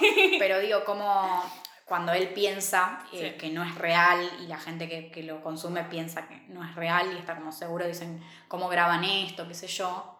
Eh, teniendo en cuenta de que ellos piensan o están casi seguros de que es algo actuado, Sí. igual el hecho de, bueno, si es algo actuado, como nosotras viendo una película así, así, con tortura, torture porn o de ese estilo, eh, hay un montón como de discusión al principio de la película de crees que la televisión, el cine, la violencia y el sexo en el cine y en la televisión eh, son como, no digo consecuencia, como que generan más, o sea, la violencia y el sexo en la cultura, ¿no? Sí. En los medios de comunicación, Sí, en es la como la televisión, en el arte. ¿Será que los videojuegos son la causa de por qué los chicos van a matar gente en las escuelas? Es como, eh, no.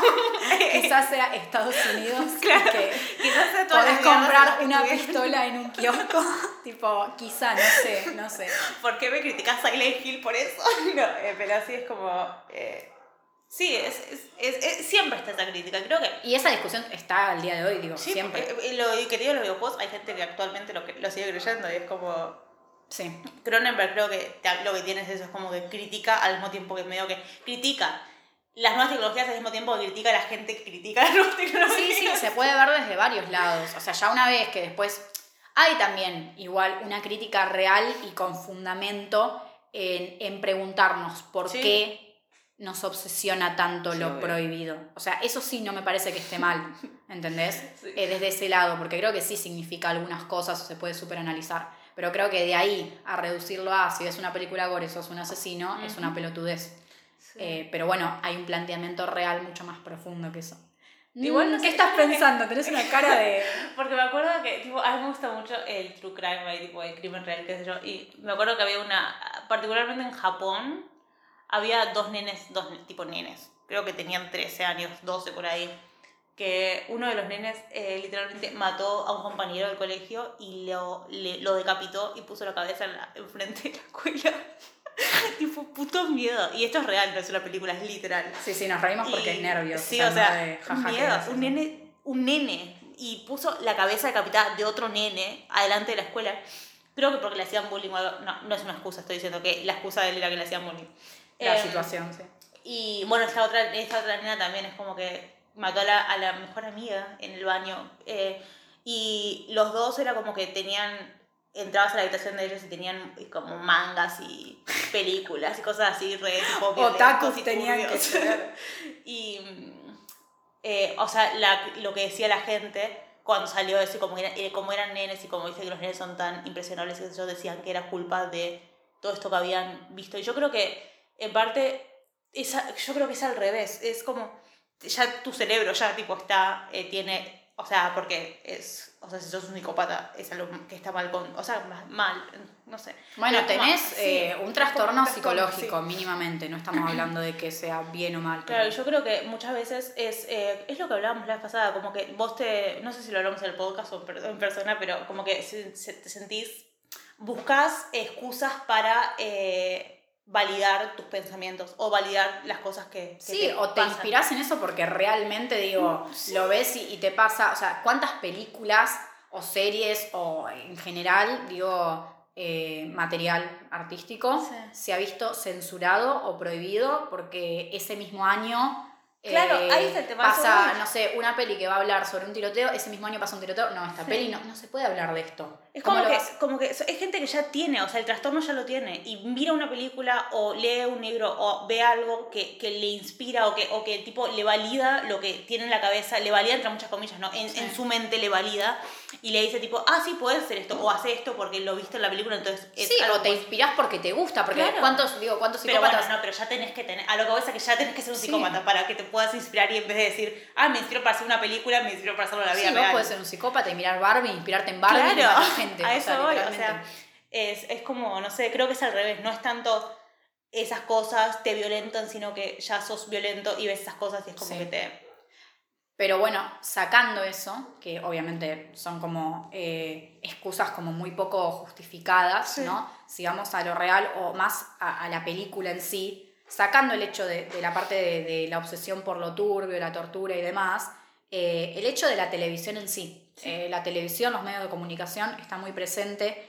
eh, esta idea de control mental a partir de la televisión es algo que nada, es más amplio. Es más amplio y más conspiranoico de un lado y, y nada, y se puede reflejar en un montón de cosas de hoy en día. Eh, no sé, ¿hay algo de la peli en sí, escena o alguna situación que quieras destacar? Obviamente, la vagina de la, del estómago de la que saca un arma que, de piel. Me encanta que hay Pero- gente, tipo, yo leía algunos, tipo, o ve- veía videos sobre la película explicando, o algunas cosas decían, el agujero que tiene, yo tipo, decí Mm. vagina, tiene una vagina en el estómago. En radio, cuando miré radio, la piba tiene, no sé si sabes lo que Sí, sí, sí, sí, la conozco. piba tiene como que le sale, para la gente que no sabe, le sale un, todo el mundo encima dice tipo un falo, eh, un, eh, de, la, de la Objeto axila. fálico. un objeto fálico de la axila, que literalmente la axila tiene la misma formita de, de, de vagina y le sale el objeto. Entonces es como toda, es toda una representación de justo cuando tipo ella va a alimentarse, siempre está la penetración de, tipo, del objeto al coso. Sí. Y nada, me parece gracioso porque es claro que con repetir la obsesión esa con tipo las formas. Sí, es que bueno, también eso, o sea, el body horror y, y- lo psicológico, o sea, psic- psicológico, ¿no? Eh, Encima es body horror, en algún punto siempre se relaciona con la, la sexualidad. Es que en el body horror se explora esta idea como eh, esta relación que tienen todo el tiempo la muerte y el sexo, la, la muerte y el placer, el estado de placer y, y relacionado con, con el dolor, ¿no? Sí. Por ejemplo, en, ahora después cuando hablemos un poquito de Hellraiser, justamente es eso, es eh, la búsqueda del placer Sí. absoluto a través de la exploración de, de- de cuestiones que no, sos- no, sole- no soleríamos asociar desde lo mainstream o desde lo que no es tabú con el placer, ¿no? Creo que también tiene algo que ver con que el miedo y la fascinación están como un paso de diferencia, ¿entendés? Entonces es como, eh, tenemos una fascinación, si bien es como Una fantasía. Mórbida. Una fantasía. con, no, no sé si, fant- sí, sí, como con hasta los límites a los que puede llegar el cuerpo, ¿no? Entonces es como, obviamente, si vas a hablar del body horror, y esto, Society, o sea, vamos a hablar de Society ahora, Ahora vamos a hablar es de como- Society, sí. es tipo, em, siempre está como la fascinación esa con lo que sabes, sa- entre comillas, sabes, imposible, pero es como, "Mm, pero mira si no. Sí. Entonces como que siempre está como esa, es como, no sé, medio la... eh, Lo sexual siempre entre medio Lo sexual, eh, es raro. es como un punto central, Sí. tanto en la transformación, en la transformación cotidiana, digo, cuántas pelis de body horror se, mm, se inspiran en la transformación, digo, en la pubertad, en Sí. justamente Sí, o, o con las enfermedades sexuales. las enfermedades de transmisión incluso, sexual. eh, fue, creo que fue, es la mosca, Sí, que que dicen dicen que tiene relación con el SIDA. que es como una metáfora del SIDA. Aunque Él no, dice que no, que no lo hizo con esa intención, pero se entiende el Sí. por qué. Eh. Porque en ese momento encima eran los 80. Y era- Rabbit también, Rabbit tiene mucho eso de que la pibita, la protagonista, eh, es como eh, los... lo- la gente a la que, de la que se alimenta, creo que una o dos veces nada más. Se alimenta de mujeres, el resto de veces se alimenta de hombres y son siempre hombres que se le acercan a ella. Es como Sí. ella no se acerca al hombre, sino que cuando el hombre se le acerca a ella y se la quiere levantar, ella es como que se aprovecha, entre comillas, y se alimenta de él. Claro. Es- No, es sí. Siempre es como que hay una relación rara ahí. Y bueno, también Biodrom es también una pareja. eh, también tiene eso de como sexual y de pasión. Y... Cronenberg. Sí, es medio. Yo no sé si, o sea, no hablo tanto de Videodrome en sí porque más allá de que no, no es que te digo, jaja, no entendí nada, o sea, no, pero me es difícil ponerlo en palabras Claro. realmente. Sí, Eh, es, difícil. muy... Tenés que mirarla. Sí, claro, si no viste Videodrome seguro estás como arre, no entendí, o sea, me pueden contar la, la trama. Eh, o sea, a ver, trama general, digo, la, la parte como superficial. Es un chabón, ah, chabón, sí. que es como, no sé productor o jefe de un coso, una línea de televisión así local y como que intercepta o descubre buscando nuevo contenido para su, para su canal, eh, intercepta tipo una, eh, ¿cómo se llama? Red, no, Sí. una señal, eso, una señal de transmisión eh, turbia que no se sabe de dónde viene, eh, nada, de un canal que es Videodrome, justamente, que muestra videos, o sea, de tortura que parecen bastante reales y como que son muy como atrapantes y de a poco se da cuenta que hay como una trama súper turbia de una conspiración eh, y bueno, y que todo eso le produce alucinaciones y por eso después la película se vuelve más compleja porque se ve desde ese punto, desde la alucinación y por eso se, se pierde, un, o sea, se mezcla mucho, ¿no? Bueno, Eh, ahora sí, ¿no? pasar de, sí, pues por ahí pasar a otro director. Y creo que también está esto de que, tipo, bueno, ya hablamos de Cronenberg como el miedo a, por ejemplo, las nuevas tecnologías. Eh, hay, ahora, este no son, por ejemplo, no es algo de lo que vamos a hablar, entonces quiero mencionarlo ahora para no olvidarme, pero también está mucho eso de que hay muchas transformaciones y hay como mucho body horror que se centra y que me parece súper interesante en el coming of age, tipo en la pubertad Sí. que te da más miedo que la puerta. O sea, es como tu cuerpo está cam- cambia completamente, completamente. Y es tipo, eh, te sale sangre de la concha, tengo que decir más.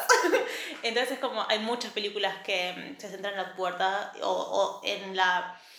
Nada, como en la mujer siendo uno, o sea, convirtiéndose en un objeto sexuado, que es, que es terrible. Y es como muchas películas veo que se, se van por ese lado. Tenemos, obviamente, American Mary, que podemos hablar un poco de eso, pero por ejemplo, eh, está Ginger Snaps, que la protagoniza la misma pibita que, que protagoniza American Mary, que es una flaca que el mismo día que empieza a menstruar, tiene 16 años, es como que ya está grande, entre comillas, para menstruar, y el mismo día que empieza a menstruar también la muerde un hombre lobo, entonces es como que la- se convierte en hombre lobo al mismo tiempo que, tiene, que pasa por su primera menstruación, Sí. y es re interesante, porque es como, es como que pone, como que, eh, no sé, te pone en, en imágenes lo que sentís cuando estás como pasando la puerta. Sí, sí, súper metafórico. Sí, como el, el terror, tipo de ese cambio que es como no sabes si es normal, qué es normal y qué no, qué, qué vive la gente, es, no sé, es muy loco. y Sí, creo- con, con respecto a eso, o sea, también, eh, si no es por ese lado, es por el lado de, de hablar de, bueno, justamente la mujer como es, o sea, Sí. el acoso,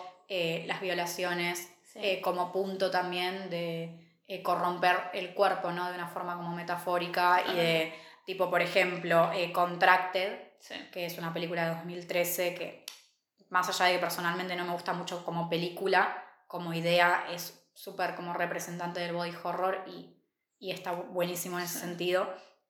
Bueno, Eh, American Mary también empieza, o sea, si bien empieza a hacer modificaciones corporales antes, eh, el cambio de ella, la transformación de ella ocurre después de que el tipo la viola, el profesor. Sí, es como que está ese punto de mostrarte es algo súper real, es Sí. una mierda, pasa, y el hecho de que eso te, te- o sea, es, es una cosa que, el o sea, no me- trauma.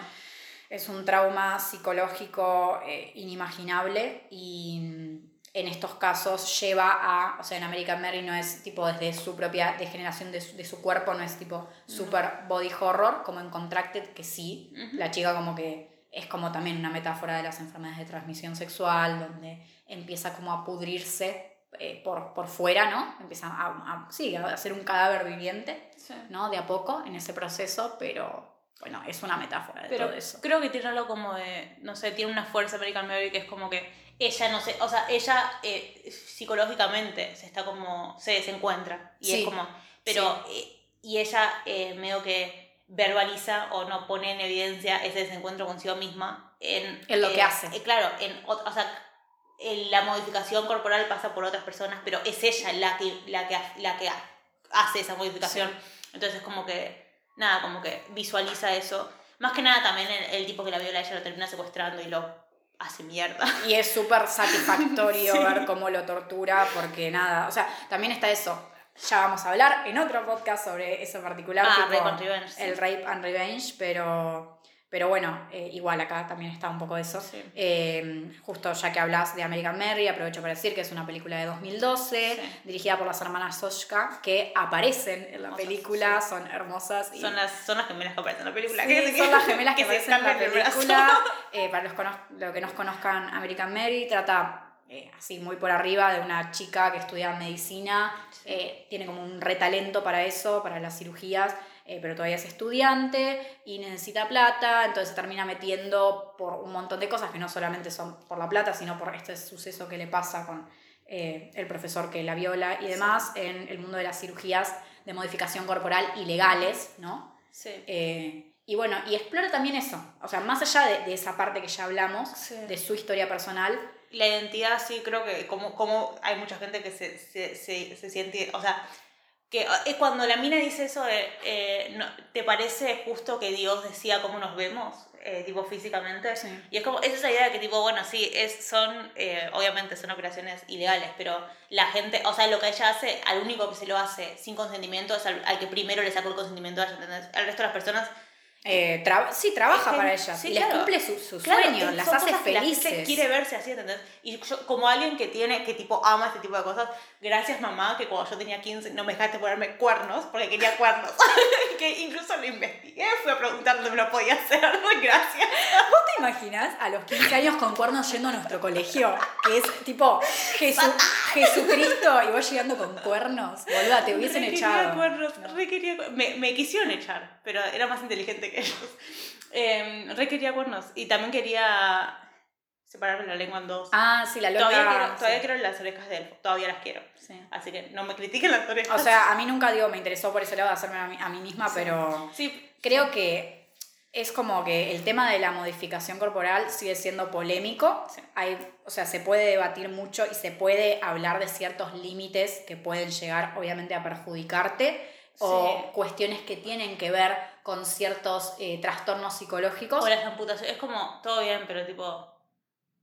Amputarte la pierna porque te pinta es como, bueno, hay gente que Hay realmente un- está sufriendo como la puta Hay, hay uno que- hay un desorden que es el desorden de la integridad corporal, creo. Sí. que es bastante raro y que es gente que tiene como esa eh, obsesión, con- sobre todo con una parte del cuerpo en específico, y quiere amputársela como que siente que no le pertenece. Sí.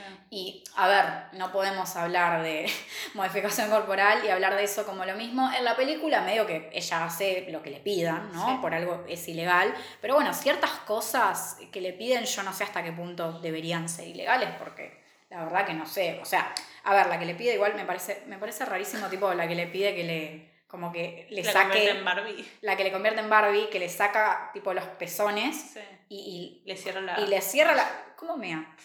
No, Pregunta. viste que le dijo, viste, yo cuando me lo explicaste la primera vez, antes de, de tipo Pues yo no la me acuerdo, película. la vi hace como Claro, dos meses. la piba le dice, cerrarme lo más posible, no se la cierra del todo. O sea, las cosas importantes, como por ejemplo los agujeros, porque necesita, tipo, porque si no, o sea, también cuando menstrua, tipo, que se te tapa. O sea, Explota. te- de Y para mear también, entonces como, y bueno, el ano, o sea, esas cosas quedan abiertas, pero lo más posible se lo cierra, ¿entendés? Como Como similar. que Sí, las cosas que no, sí. que parecerían no tener Sí, sí, entiendo, otro que sexual. O sea, igual ya te digo, o sea, creo que ponerte unos cuernos no te va a dañar para No. nada ninguna parte de tu cuerpo, salvo que te los inyectes, no sé, con aceite, ¿no? como gente que, o sea, si fuese una cirugía, digo, bien hecha, eh, a ver, como cualquier cirugía, cualquier cirugía plástica, las legales Sí. tienen su riesgo. Claro, porque o sea, e- e- eso es lo que no entiendo. ¿Por qué te puedes agrandar las tetas o tipo ponerte botox, pero cuando te querés poner cuernos, ahí sí es raro? Es lo mismo. Y Es porque creo que visualmente vi- viene con la estética. Sí, o obviamente. sea, tener tetas grandes es lindo y tener cuernos no. Malditos. Entonces creo que también pasa un poco por ahí. O sea, y eso Sí. me parece una pelotudez. O sea, ponerse cuernos de por sí no, no es ilegal, creo, ¿no? O sea, no, creo que no, pero lo- los, o sea, los cirujanos plásticos no te lo hacen. Ese es el problema. No. O sea, los legales. Eh, claro, son medio como en, en negro. Tipo, los- Claro, sí, es como, es que, qué sé yo, igual los médicos tienen toda esa cosa de que tipo, te hago lo que se me cante, lo que no se me canta, no es como, me quiero, eh, me quiero atar las trompas, no, porque mira si quieres quedar embarazada otra vez, y vos, tipo, eh, ¿me puedes dejarme atar las trompas si me quiero atar las trompas? O sea, es como que los médicos pueden, tienen una un poder de decisión sobre tu cuerpo que no siempre es... Eh, disculpen, vamos a tener problemas de audio, creo, porque empezaron a cortar el pasto otra vez. Es Así re que triste. lo hizo desde ahora, para que sepan. No importa, yéndonos ahora de... eh, De todo este paréntesis que armamos. Sí, que es re interesante, pero lo vamos a hablar probablemente más en Rape and Revenge. Eh, podemos ir como a Society. A creo, Society. que es Sí, por favor. Película. Sí, yo no la había visto, la vi hace dos días y me quedé como fascinada. Eh, Society, Es una peli de 1989 dirigida por Brian Schusna, que bueno, también eh, dirigió eh, en la saga de Reanimator, que no vi ninguna, Sí. pero también son de body horror. No la uno, pero creo que la La dos. Sí. Eh, es es- es súper interesante porque oh, ya, ya pasamos por nada, eh, lo, sexual, lo más sexual, bueno, si bien este es re sexual prohibido, por lo más sexual, por el miedo a las tecnologías. Esta es una crítica a las clases sociales, lo cual Sí. es común, obviamente, pero es como. eh, En ese momento no tanto. Claro, qué tan común era.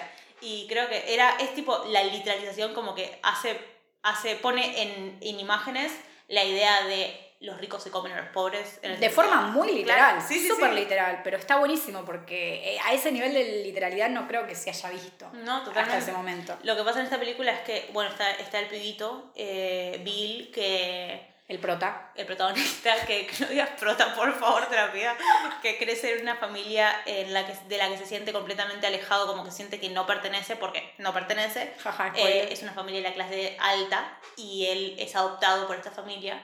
em, que es, es la, las relaciones, las tipo los... eh, Los vínculos que tienen vínculos, son raros, sí. son re incómodos. y la mejor parte, tratado. lo que a mí me encanta es que son re incómodos, pero si lo ves en, en- si lo, o sea, si sabes lo que va a pasar, pero antes de saber lo que va a pasar, los vínculos esos son los que ves en la mayoría de las, o sea, tipo, mires, o sea, mira películas de esos años de tipo coming of age, tipo de, de una familia, la familia ideal entre comillas, tienen el mismo tipo como de relación rara Sí. esa que es como que no sabes si va a empezar a, a tener sexo ahí en la próxima Sí, sí, como que hay escenas primero que vos decís, porque el chico, de- o sea, desde que empieza la película te dan a entender que él está paranoico Sí. con cuestiones relacionadas al incesto y con sentirse incómodo y que no pertenece. que no pertenece, siempre dice que es adoptado él. Pero o sea, bueno, el no lo sabe, pero- psicólogo, que spoiler también es Sí. parte de esa sociedad y La sociedad. claramente es parte de la sociedad, Sí. eh, nada, le dice como que no, que nada, que son cuestiones obviamente como paranoia desde, desde algo psicológico. Sí, que como que él. todos los adolescentes lo viven, alguna mierda. Sí, pero bueno, de a poco está como, che, sí, pero me parece que mi hermana me quiere coger.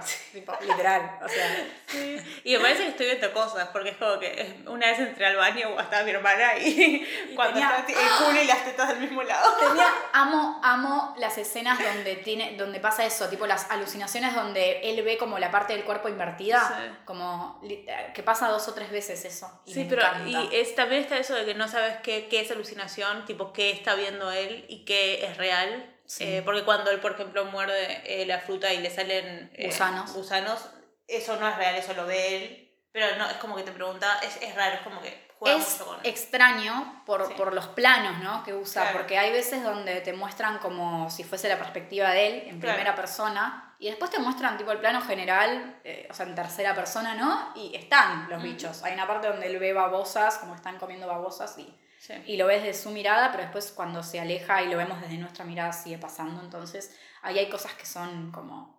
te confunde y te vuelve como paranoico, ¿no? Te mete en esa paranoia, está muy bueno. Sí, bueno, y es como. No, no sé, no sé qué mucho decir sobre la película como tal, porque es como que es todo que.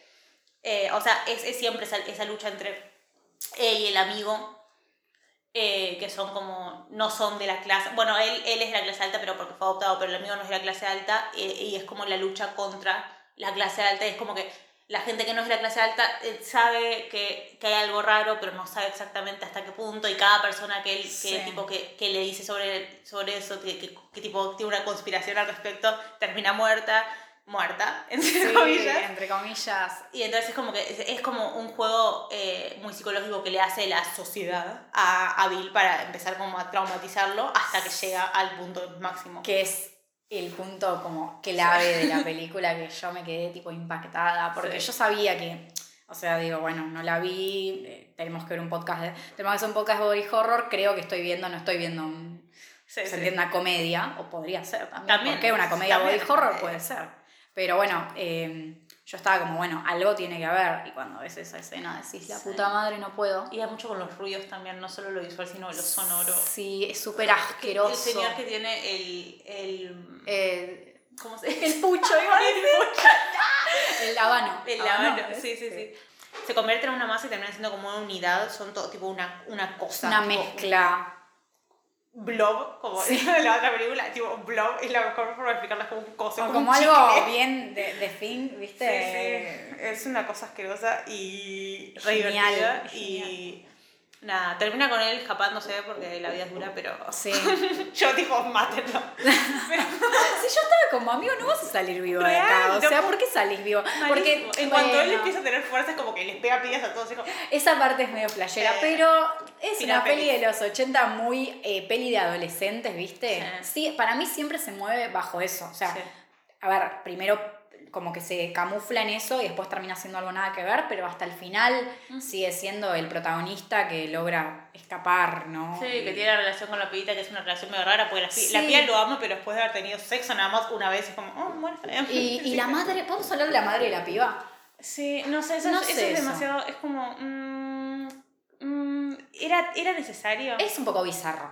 O sea, tiene elementos bizarros, como que no se toma en serio a veces. Sí, Para pero bien. Creo digo. que, no, pero creo que, que la madre de la pibita es muy, es como meterse en, en un terreno peligroso con... No sé qué quisieron mostrar, no sé. Por eso, es como, es- no sé, no, no voy a empezar, no voy a, a- empezar a poner en palabras lo que hizo él porque me voy a hacer yo la cancelada, pero es como...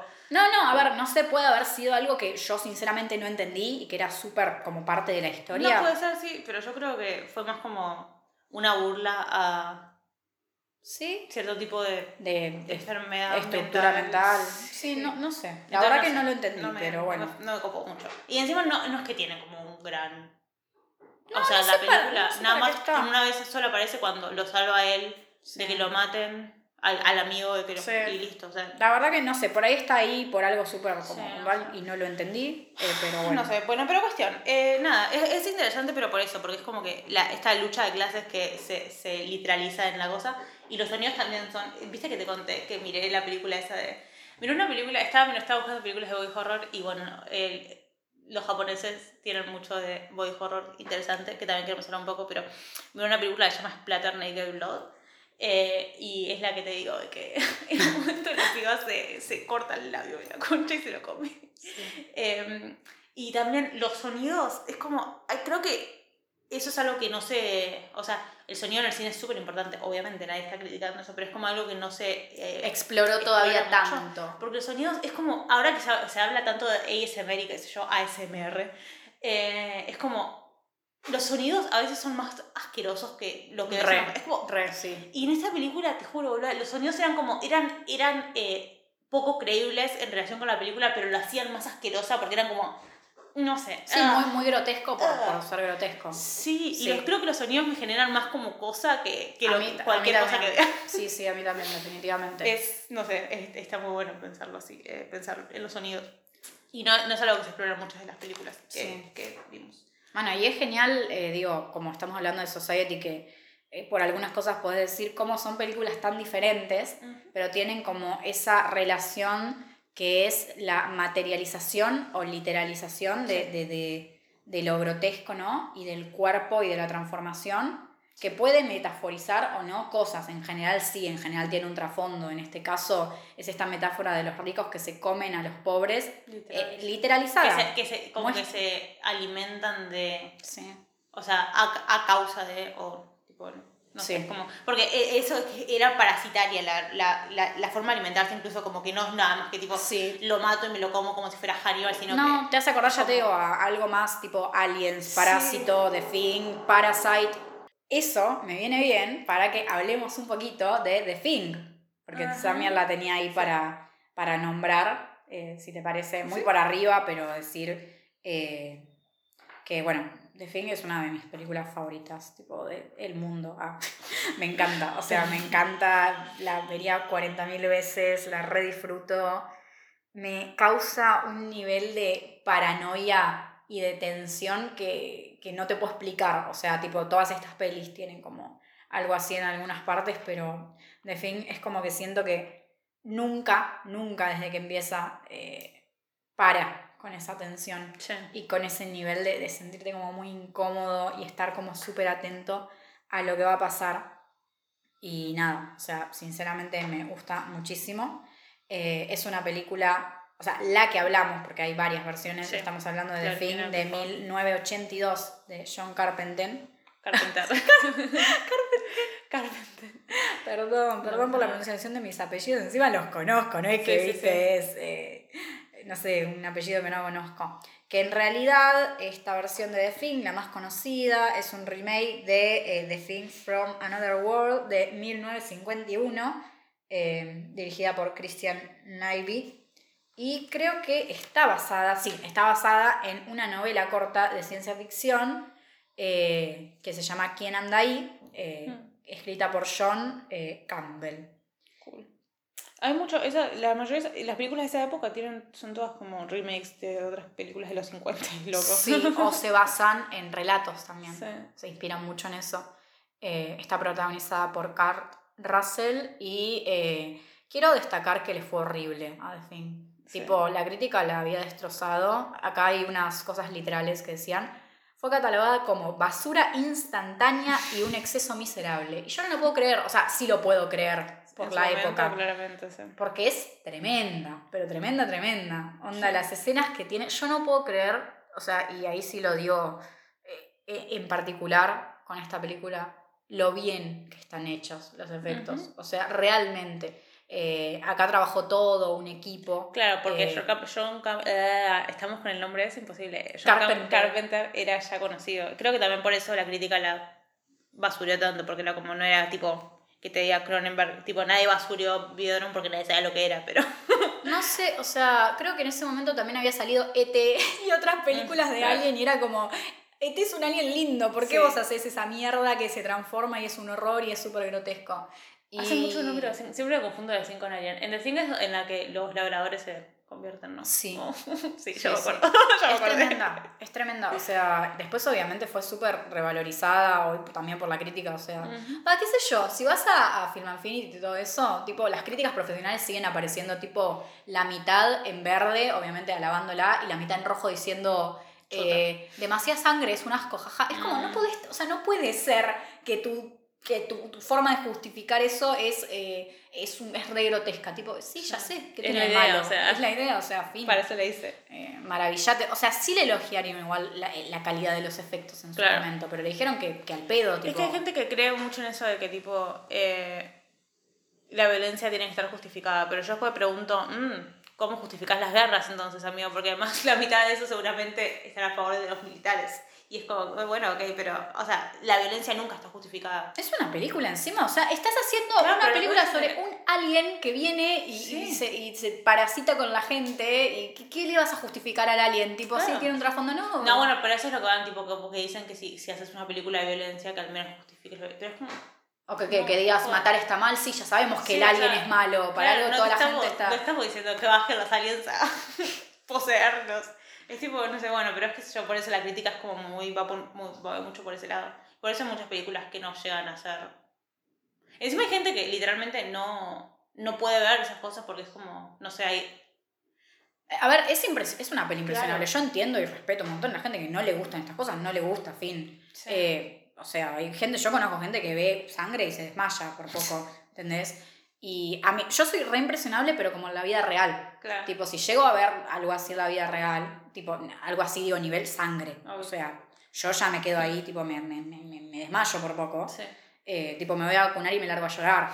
Eh, voy al médico y siento que me estoy muriendo, pero en- a mí lo que me gusta de, de Thing, o sea, creo que no es tan. No se gasta tanto en una cuestión tan metafórica o profunda o psicológica del body horror, sino que es más, más concreta, es Sí. tipo, son, es ciencia ficción, son aliens que ocupan los cuerpos, que no deja de ser un miedo returbio. Eh, Alien también, la, la saga de Alien eh, Sí. es un ejemplo también en ese sentido. Y quiero mencionar, porque quiero mencionar un anime, anime manga, en realidad, o sea, primero un manga, después anime, los dos están buenísimos. Parasite, eh, el anime, eh, Sí. que es de hace unos años. No Parasite, la película. La película que ganó el Oscar, sino japonés. Parasite, un anime que está basado en un manga que encima creo que es de los 90, eh, que también está muy bueno. Sí. Eh, y que yo creo, a ver, no quiero hablar sin saber porque no lo busqué, pero creo que bebe mucho de The Thing y se inspira muchísimo porque es esta situación eh, ambientada a algo mucho más actual de... Nada, literalmente de, de aliens que aparecen un día y empiezan a invadir cuerpos de humanos y esos humanos siguen teniendo apariencia humana Sí. hasta que se transforman y es súper paranoico porque no sabes quiénes están infectados y quiénes no y esos aliens no ocupan a todas las personas, sino a algunas. Entonces es como si se creara una nueva raza, ¿no? De personas eh, que algunos son aliens y se alimentan de humanos a veces, pero después vuelven a mantener su perfil eh, como eh, personal, digo, de, de- de- de apariencia humana. Sí. Y hay un montón de, de transformaciones y en el manga los dibujos son impresionantes y en el anime también las escenas de transformación y, y mutación cuando los aliens muestran su verdadera forma, que es, obviamente están ocupando cuerpos humanos y es el cuerpo humano súper transformado. Para mí es un homenaje The Thing y en sí body horror. Así que muy recomendable Y la para ir a algo más actual en base a eso, es Sweet Home. Sweet Home, Sweet sí. Home, una serie de Netflix. Para mencionar una serie de live action. webtoon, Sí. que también es como, también, o sea, no, no, no te explican, lo, en la serie al menos no te explican lo que es, pero es como que, que tenés como esa duda de tipo, bueno, serán aliens que llegaron como a, Sí. que, eso era un virus que es, pero es como que es, eh, son personas que su, su, o sea, su mayor obsesión se convierte en su mayor obsesión, ¿no? Entonces, por ejemplo, la, creo que es la escena más característica es como la, hay una mina que eh, perdió a la hija cuando era bebé y la mina, la mayor obsesión de la mina son los bebés y tipo es como está, tipo, obviamente perdió a la hija, está traumatizada al respecto y ella se convierte en un feto tipo gigante. Literalmente, sí. Y después está el pibito que es el protagonista que como no tiene ninguna obsesión pues está completamente deprimido, no tiene nada que tipo viene yendo bien en su vida, entre muchas comillas. Tipo el flaco tiene un día, una fecha en la que se quiere suicidar y todo, es como está completamente deprimido. Como no tiene ninguna obsesión, es, es infectado, pero no nunca, o sea, se, cuando se convierte puede, pero puede volver a ser Sí, como humano, tiene como ese Como control. el poder Por eso es, es el protagonista también, un shonen, es muy Sí, obvio. Eh, anime todo, en algún sentido. ¿Qué? Es coreana. Sí, yo sé que, no, no, pero ya sé que es coreana, pero tiene ese estilo. Sí. O sea, no, no estoy, no estoy racista, estoy hablando de que tiene un estilo particular. Por eso Sweet Home es una serie que a mucha gente no le ha gustado, porque cuesta, o sea, a mí, me... Sí, no, a ver, digo que, las, que muchas series eh, coreanas o orientales, eh, a veces hay gente que directamente no soporta. Oh, Eh, Sí. Que me parece medio una pelotudez. A ver, lo entiendo desde parte digo, del estilo, de puede no gustarme o no, Sí. pero me parece medio pelotudo decir al nivel, tipo, como la gente que no soporta el anime, que por poco, tipo, estás escuchando anime es tipo, ay, no soporto que hablen en japonés, es tipo, che, racista. che, o sea, che, media Sí, pila. O sea, entiendo, pero entiendo esa onda de eh, que a veces es chocante para nosotros entender algunas cuestiones de esta mezcla de, de, de algo que, que a veces tiene un tipo de humor que no llegamos a entender o que es un poco absurdo y que parece que no se toma en serio. Sí, sí. sí. Y en realidad es parte de- del estilo, ¿no? Y de un montón de cuestiones culturales que, bueno, que en Sweet Home para mí se plasman re bien. Y está bastante bueno. Los efectos son horribles. Ay, a mí me gusta. Son horribles. pero en su, en su estilo, para mí funciona. Claro, por eso, para mí es como muy propio de Sweet Home. Como, Mm, no sé, para mí... no sé. Me gusta con los colores y me gusta como las cosas. Me encanta la estética visual. No me gusta cuando aparecen los monstruos, me parece que el CGI es horrible, pero bueno, es CGI también, quizás es eso. qué sé yo, no sé. Voy a Sí. decir nada más esto. Muere mucha gente a la que amo en la serie ese. Es como Sí. cada vez que amo a alguien se muere y yo como. Sí, "Oh, yo no gracias". sé si los amo. A mí, a mí me costó, tipo, como que la mayoría me caían mal o no me cerraban, pero con el tiempo, ya después para el final, el protagonista no me gusta mucho, la verdad. O sea, me vale un culo. Es Sí, tema. No es que me moleste, pero como que. Me molesta. la pibita, la, Sí. la, mm, la que toca la guitarra. Sí, me mol- es así. Pero a mí me molesta mucho los personajes edgys. Tipo, que son Ah, como, sí. quiero morir, y qué sé yo. O sea, está bien, pero a veces es como, ay, ¿por qué sos tan sí. edgy? Tipo, me tenés las Se nota que tenés, que sos un adolescente. Sí. Pasando por. Igual pobrecito. O sea, No, sí, a- pero- al principio te enteras de esto, así que no estoy spoileando nada, pero el flaco tipo se le murió toda la familia y tipo tiene 17 años y se muda solo. Sí, Está- sí. Pero bueno, ya te digo el estilo de, Sí, de no, entiendo, entiendo lo que. Siempre tienen pasado, pero eso ya te digo, es muy anime, esa idea a veces. Sí, o muy tipo. primera temporada de American Horror Story. Sí. Bueno, pero cuestión, sí, y también, obviamente, si ahora estamos mencionando, Val mencionó un anime, estamos hablando de body horror, no puedo no hablar de la mejor película hecha en la humanidad y por, en, en el universo entero, Akira. A ver, contanos. Eh, Akira 1988, dirigida por mm, Katsuhiro Otomo. Bien, bien, bien, bien. Eh, es, ah, está tan buena, todo, todo en esa película está bien, es un, una distopia eh, en la que, o sea, no- es difícil de explicar si no la viste, así que si no la viste, mírala. Mírala, sí. Está en No todas las plataformas por poco, creo, ¿eh? Sí, sí, hasta en- Netflix también está, que es difícil encontrar este tipo de películas en Netflix. En Netflix está. No voy a spoilear nada porque quiero que la miren porque es la mejor Sí. película hecha en la humanidad. Pero body Eh, horror, ciencia horror. ficción, eh, cyberpunk, y todo. distópica, es como, tiene, tiene todo lo. Cualquier cosa que te guste, Sí. personajes buenos. Yo, esto, esto es bastante debatible, pero personajes que están buenos aunque estén animados, Mm, también están. Eso suma, vos, vos sumá, vos sumá puntos que la gente va a decir, bueno, sí, ya fue, la veo. Eh, eh, está muy buena. Y bueno, el final, al final, o sea, vas a, mirás toda la película y mirás como 28.000 horas y dices tipo, "Mm, ¿dónde está el body horror? Espera al final, gracias. Eh, hay un final como de 20 minutos que te lo explica. Eh, pero está, está, está muy buena y también es como, no sé, es... En general, a la gente que, que le gustan tipo las pelis, el cine, la literatura, yo no conozco tanta gente que no tenga como ese acercamiento también al anime desde ese lado. Sí. Eh, si nosotras mencionamos anime, manga y eso es porque también obviamente nos gusta y nos parece que está bueno no solamente siempre como ir a pelis, pelis, pelis. Mismo acá noté, no quiero que sea más largo este podcast, ya deberíamos ir cerrando, pero a ver, en literatura, como Valen nombró la metamorfosis de Ujú. Kafka, querés leer eh, literatura gótica, literatura body horror, eh, lee Frankenstein, lee a Poe, lee a Lovecraft, lee a Stephen King también en Sí. algunos de sus relatos. Eh, Lea Junjito, comprar libros Junjito, así le Comprá damos manga plata. de Junjito. eh, no, y ya- brea. manga de Junjito. También una cosa muy importante, muy puntual que voy a decir, es que muchas de las cosas como eh, películas, eh, mangas y demás, sobre todo manga japonés, que por ahí excluimos y no hablamos, es porque ya mucho se va al eroguro. Sí. Eh, es como que el eroguro es un género y un estilo muy particular de Japón y con características muy particulares que obviamente hay un montón de pelis que van a tener elementos de body horror y que son body horror, eh, como Tetsuo, por ejemplo, pero o Sí, Akira mismo, sí. Pero eh, después mucho se va a- para el otro lado y por ahí no queremos empezar a mezclar un montón de géneros y meternos en algo tan propio que tiene un estilo y una cultura y una historia tan propia como es el eroguro. de lo que queremos hablar igual, pero como en profundidad, no queremos Claro. como- porque si no, este podcast se hace o de 5 horas o vamos Sí. a hablar como muy poco de lo que nos interesa. Entonces, Por ahí tenemos ganas de empezar a hacer videos también, eh, como que sea más corto, esté mucho más guionado y estructurado, ¿no? Y poder eh, apoyarlo con contenido visual, audiovisual está Sí. buenísimo, pero bueno, por ahora eh, el formato podcast es lo más, eh, lo que más nos gusta Sí. también y lo más práctico. Además, mencionar que también en los videojuegos hay muchísimo.